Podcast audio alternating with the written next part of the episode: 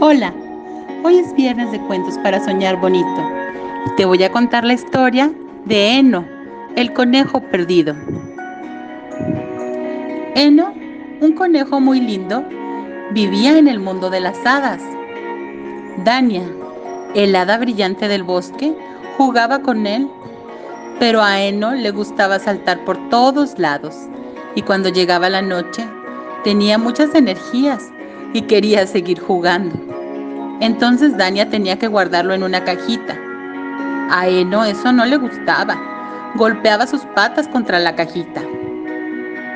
Como sus orejas cada vez eran más grandes, dejó de caber en la cajita, pero no dejó de jugar. Una noche salió de la madriguera, corrió por el bosque y después de muchos brincos ya no estaba en el mundo de las hadas no conocía el lugar al que llegó.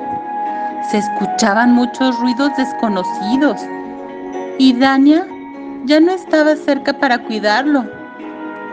Se escondió detrás de un árbol porque vio al lobo caminar muy cerca. Al fin se quedó dormido y soñó que regresaba a su casa con las hadas en la cajita protectora. Al despertar, no supo cómo regresar. Extrañó su casa y se preocupó porque nadie sabría dónde estaría.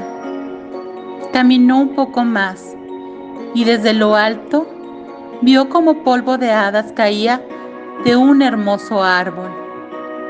Entonces vio a una familia de conejos con colitas esponjosas y ellos lo invitaron a su madriguera le dieron muchas zanahorias y se hicieron sus grandes amigos.